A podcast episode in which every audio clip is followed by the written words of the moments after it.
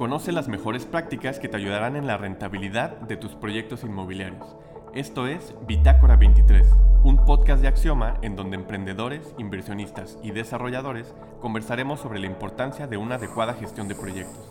Aprender de las experiencias diarias es lo que nos hará trascender. Bienvenidos, bienvenidos a este episodio número 3 de Bitácora 23. Gracias por estar conmigo, gracias por haber escuchado. Tenemos muy buenos comentarios de los primeros dos episodios. Y el día de hoy eh, vamos a ver el área de los riesgos en los proyectos y por qué es importante que en los proyectos siempre estemos evaluando los riesgos. Como un antecedente, les quiero compartir y, basados en la metodología, nosotros seguimos varias metodologías que están a nivel mundial la que más eh, apegada está la gente de, que trabajamos en México es la del PMI. Y el PMI tiene nueve áreas. Estas nueve áreas dentro de un proyecto pues son el tiempo, el costo, la calidad, abastecimiento, riesgos. Eh, nosotros cuando empezamos a hacer toda nuestra metodología agregamos cuatro áreas más que es la parte de sustentabilidad, la parte de riesgos, seguridad y agregamos una última que nosotros creemos que es, es importante, la parte del cliente.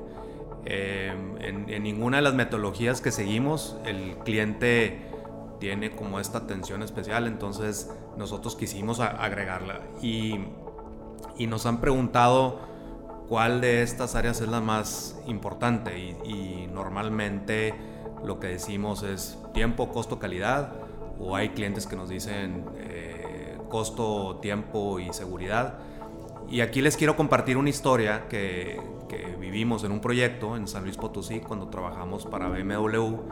Eh, yo me acuerdo que en las primeras reuniones llegaban el cliente alemán y nos decía, te voy a pasar los índices de, de las agendas y de las presentaciones que deben de tener ustedes como gerencia de proyectos en mi proyecto. Y curiosamente, y me llama mucho la atención, todavía recuerdo esto, me dijo, el punto número uno es medio ambiente, el punto número dos quiero que sea de prioridad la parte de calidad, número tres seguridad, eh, número cuatro el tiempo y número cinco el costo. Entonces, cuando preguntan cuál área es más importante, pues depende del proyecto, depende del cliente, depende de lo que estén midiendo. Aquí lo, que deben de saber es que existen estas... Eh, 13 áreas dentro de un proyecto. Y también cuando, cuando nos preguntan dentro de, la parte de los riesgos en los proyectos, cuáles son o por qué fallan los proyectos o cuáles son los errores más, más comunes en los proyectos, eh, yo creo y les voy a compartir también desde mi experiencia, creo que el número uno es la parte de liderazgo, eh, un liderazgo pobre o un liderazgo que, no marca bien las directrices del proyecto y, hay que pensar que el liderazgo no lo tiene el gerente o no lo tiene el cliente, el liderazgo de cualquier persona que está dentro del proyecto es líder, eh, ya sea el cliente con su equipo, la gerencia con su equipo, el contratista o el proveedor con su equipo. Y últimamente eh, hemos estado leyendo mucho del tema de la inteligencia grupal o la inteligencia en equipo, donde no pensemos que por contratar a una gerencia o por contratar a un arquitecto ya está resuelto. Nosotros tenemos una responsabilidad dentro del proyecto de la parte de ser buen líder. Em, también mucho de lo que hemos visto es que los proyectos están mal definidos. O sea, los proyectos de repente no los tenemos bien definidos o no es el, momento de sacar el proyecto adelante. Cuando, cuando no están mal definidos es que, que lo queremos empezar, no hay un documento, no hay algo escrito donde toda la gente que estemos en el proyecto tengamos claro qué es el proyecto. Entonces, esa sería otra área que yo veo que, o otra razón por qué fallan los, los proyectos. Obviamente el tema de la, de la comunicación, el 70-80% del tiempo nos pasamos comunicando en el proyecto a nuestra gente, a nuestro equipo, desde las 7 y media de la mañana que estás en el, en el carro ya estás mandando un WhatsApp para, para, ver un pendiente del proyecto o a las todavía a las 9 y media, 10 de la noche o el sábado y el domingo te están mandando un correo o te están mandando un reporte. Si no somos expertos en comunicación, este riesgo se vuelve muy, muy, muy alto y podemos caer en, temas que cuando va pasando el tiempo eh, no están documentados o no los tenemos bien afinados con el, con el cliente. Eh, otro punto importante, no documentar los acuerdos. Todos los acuerdos, eh, en el capítulo 2 mencionamos que nuestra industria es mala para documentar, entonces nosotros tenemos que aprender a documentar y sobre todo los acuerdos importantes. Tampoco se trata de, estar llenando hojas y hacer documentos que, no nos vean como que siempre nos llenamos de papeles, pero sí ser estratégicos en lo que estamos documentando. El, desconocimiento del cliente y de su modelo de negocio. En el capítulo 4 lo vamos a ver más a detalle, pero sí eh, no empiecen un proyecto, no, no empecemos a hacer cosas en un proyecto si realmente no conocemos al cliente y no conocemos el modelo de negocio del cliente el, conocer al cliente, sus expectativas, sus objetivos. Y esto nada más se logra con preguntar, después preguntar y volver a preguntar. Entonces tenemos que tener esto muy claro. Este, yo les digo, hasta tenemos que ser como necios en, esa parte y, conocer bien al cliente. Y el tema del modelo de negocio, pues obviamente eh, si no sabemos cuál es el objetivo del proyecto, si no tenemos clara la sensibilidad de por qué se hizo el proyecto, cómo se visualizó, cómo se va a fundear, cuáles son las, las entregas del proyecto, no de la construcción, porque de repente nos confundimos con el tema de proyecto y construcción. Entonces, el proyecto, cuáles son sus objetivos. Eh, y bueno, y por último, otro, otro punto que yo digo que también por eso fallan los proyectos, es tener la mala selección del gerente de proyecto. El gerente de proyecto eh, siempre lo ponemos y yo uso el ejemplo del, del, piloto del avión. Si escogemos, seleccionamos y contratamos a un mal piloto o a un mal gerente, seguramente en el transcurso del proyecto vamos a tener, eh, va a ser muy intenso y va a tener que tener mucha ayuda y vamos a tener que estar interviniendo mucho. Entonces, eh, acuérdense que la, que la hablamos también dentro de nuestra filosofía que nosotros somos los responsables de dónde ubicamos a las personas. Entonces, si llega un proyecto y seleccionas una persona, aseguremos que esa persona cumple con el perfil, eh, que va con, coincide con la cultura del cliente, con la filosofía del cliente y que obviamente en el transcurso del proyecto lo vamos a estar capacitando y apoyando y dándole todo el soporte, pero eso es clave, o sea, seleccionar al, pitcher en un juego o al coreback en un juego o al piloto o al, gerente del proyecto es trascendental. Em, y bueno, también que esto creo que va a ser repetitivo en todos los capítulos, el tema de la planeación. El tema de la planeación de los proyectos, dedicarle poco tiempo a la planeación, eh, nos va a cobrar una factura cara, a mediano, a largo plazo. Eh, y aquí también, ¿cuánto tiempo dedicar a la planeación? Eh, yo les, les digo algo muy sencillo. Tú vas a cualquier librería y compras un libro de administración de proyectos y el 70% de las páginas del libro son de planeación. Entonces, pues háganse una pregunta, si yo tengo un proyecto que dura dos, tres años, ¿cuánto tiempo dura la planeación de mi proyecto? Y en nuestro medio es muy normal que siempre hay prisas, que ya empecé a vender los departamentos, que me urge, que el permiso se se me va a vencer, si no empiezo hoy voy a tener problemas, entonces siempre va a haber prisas, parte de nuestro trabajo, parte de nuestra responsabilidad como gerentes de proyecto es poner eso en blanco y negro, darle los espacios correspondientes a la planeación y sí, podemos empezar rápido, podemos mañana estar en un proyecto, pero sí llevar los pasos seguros dentro de la, de la parte de la planeación.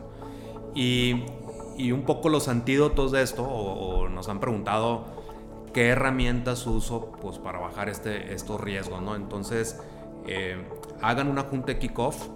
La junta de kickoff es es un evento que tiene que ser un evento trascendente, es un evento que, está todo el equipo, que está el cliente y en esta junta de kickoff pues vamos confirmando objetivos, tiempos eh, que tenemos que cumplir, el presupuesto y ahí tienes a todos la gente, principalmente los involucrados clave dentro de, de esta junta, pero hagan una agenda, hagan una minuta, este, háganla físicamente en el lugar del proyecto para formalizar esta junta de arranque o esta junta de kickoff.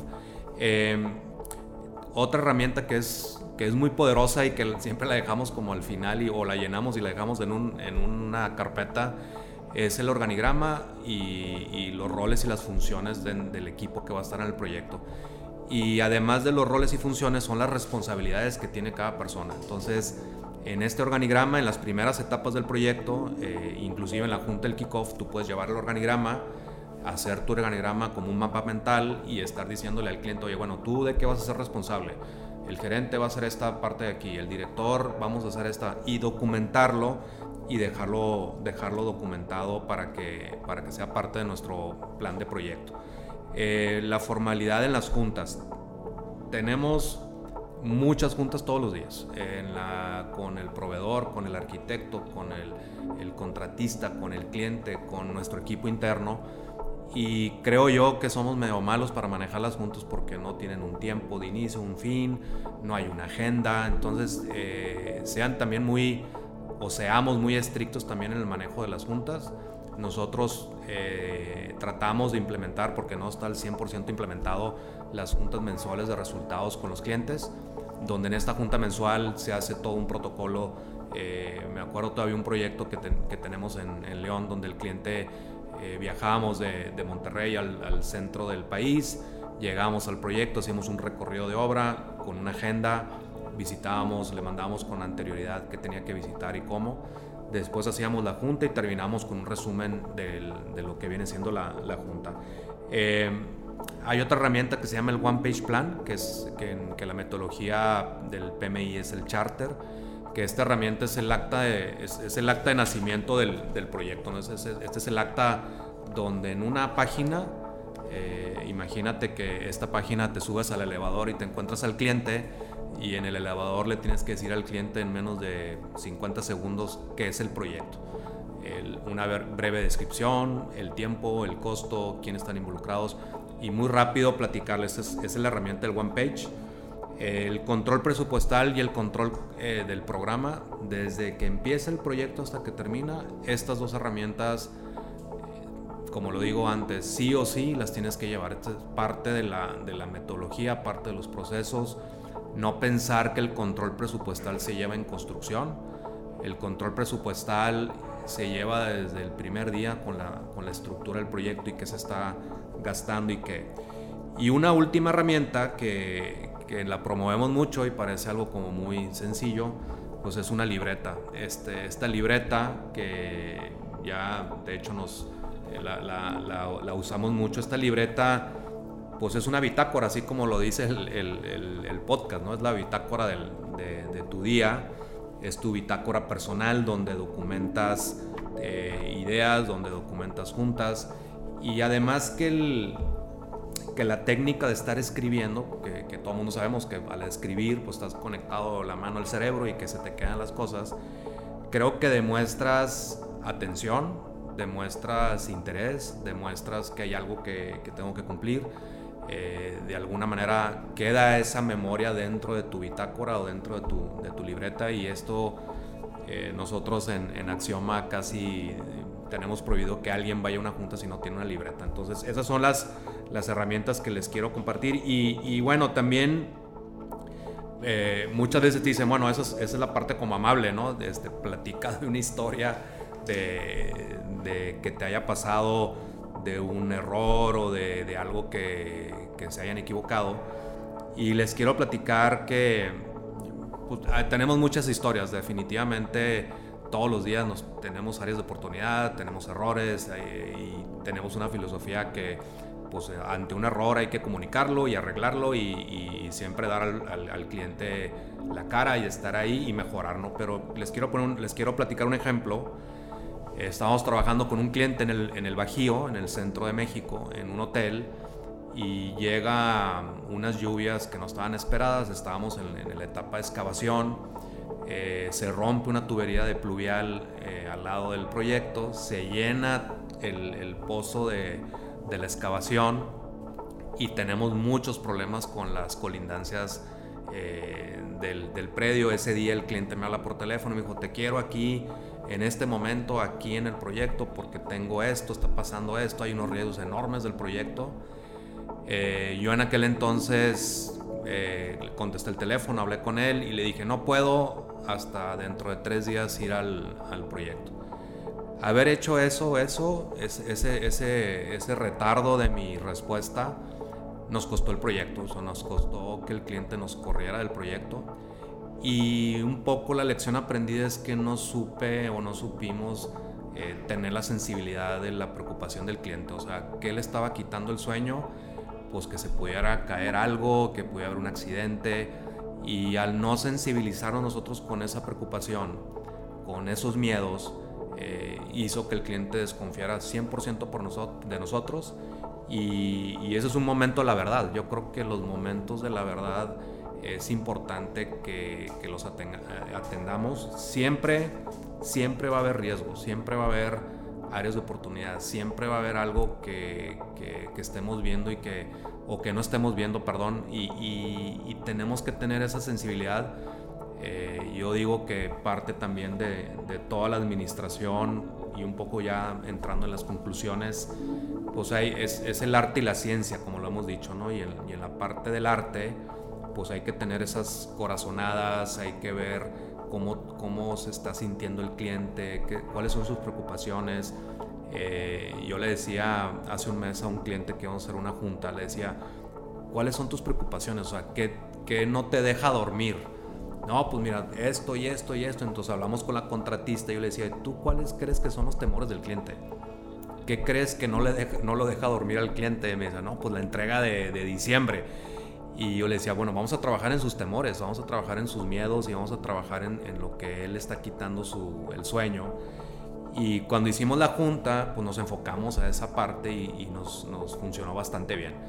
Entonces, bueno, creo que todo es importante eh, tenerlo, la comunicación, como lo hablábamos al principio, y cerrando es tener esa sensibilidad de por qué fallan los proyectos. Eh, tengo una, una, frase de un cliente que, que, te dice, si voy a la obra y al proyecto y todo me dice que están bien y que estamos en tiempo, estamos en costo y que no pasa nada, quiere decir que algo se está fabricando para que suceda dentro de un par de meses. Entonces, este, vaya, pensemos tres pasos para adelante. Eh, y pues bueno, los quiero, los quiero invitar a, nuestro siguiente capítulo, que, es, eh, vamos a dar algunos tips de la clave de, del éxito de los proyectos inmobiliarios.